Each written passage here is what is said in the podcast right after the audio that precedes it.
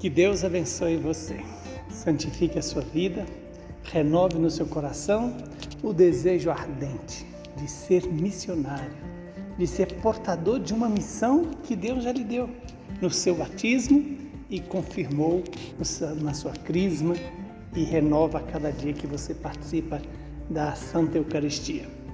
Hoje a igreja nos dá a palavra de Lucas 12, 49 a 53.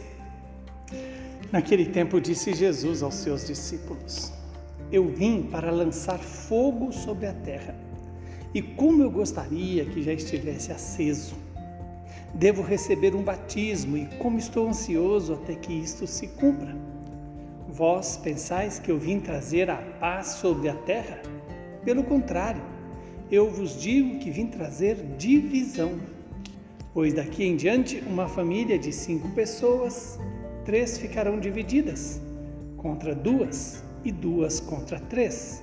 Ficarão divididos o pai contra o filho e o filho contra o pai, a mãe contra a filha e a filha contra a mãe, a sogra contra a nora e a nora contra a sogra. Palavra da salvação. Glória a vós, Senhor.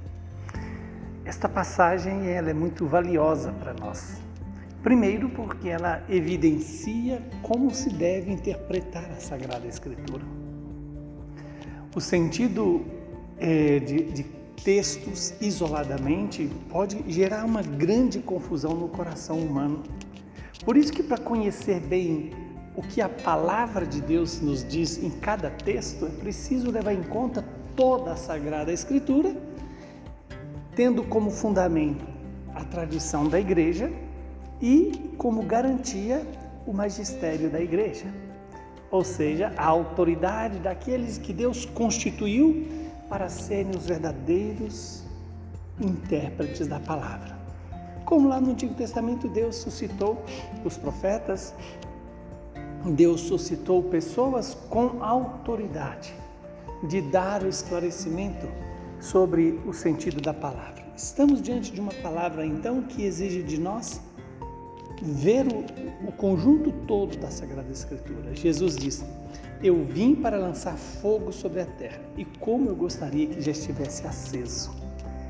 Veja que aqui já tem algo muito valioso. Que fogo é esse? Esse fogo certamente não é esse fogo que queima as florestas mas sim o Espírito Santo. O Espírito que Jesus veio trazer, que purifica, que coloca o homem na sua condição de necessitado e ao mesmo tempo de imagem e semelhança de Deus.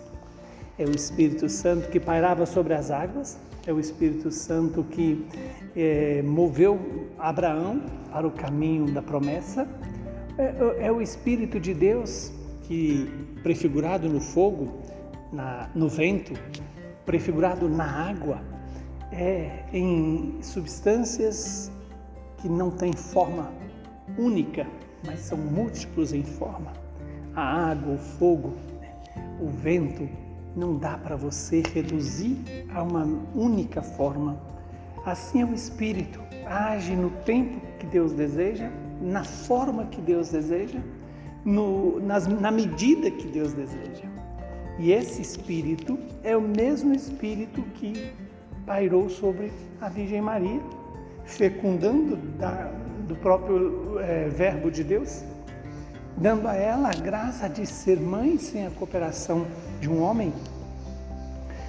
É esse Espírito Santo que você recebeu no batismo e que eu e você confirmamos na Crisma alimentamos na Eucaristia, na confissão, no matrimônio, no sacramento da ordem, no sacramento da unção dos enfermos. E veja que Jesus então vai dizer: pensa que eu vim trazer a paz, mas de que paz Jesus está falando? A paz concebida pelo mundo, nos valores, nas medidas do mundo. A paz que Jesus veio trazer é a paz que brota da cruz e da ressurreição é a paz que Jesus oferece aos discípulos no, na primeira aparição que ele é, faz, se deixa ver pelos apóstolos diz: A paz esteja convosco. Esta paz exige de nós decisões. opções de vida. Por isso, Jesus vai dizer: Eu vim trazer a divisão. Essa divisão aqui não é no sentido diabólico, mas é no sentido salvífico, no sentido da unidade. Jesus quer que seja separado aqueles que são contra e que são a favor dele. A divisão está em que eu preciso colocar Deus acima de tudo, acima da família, acima dos vínculos familiares, é, de filho, de filha, de pai, de mãe, de sogra, de, de genro, de nora. Por quê? Porque a unidade em Deus, ela exige de nós discernimento e opção radical de vida.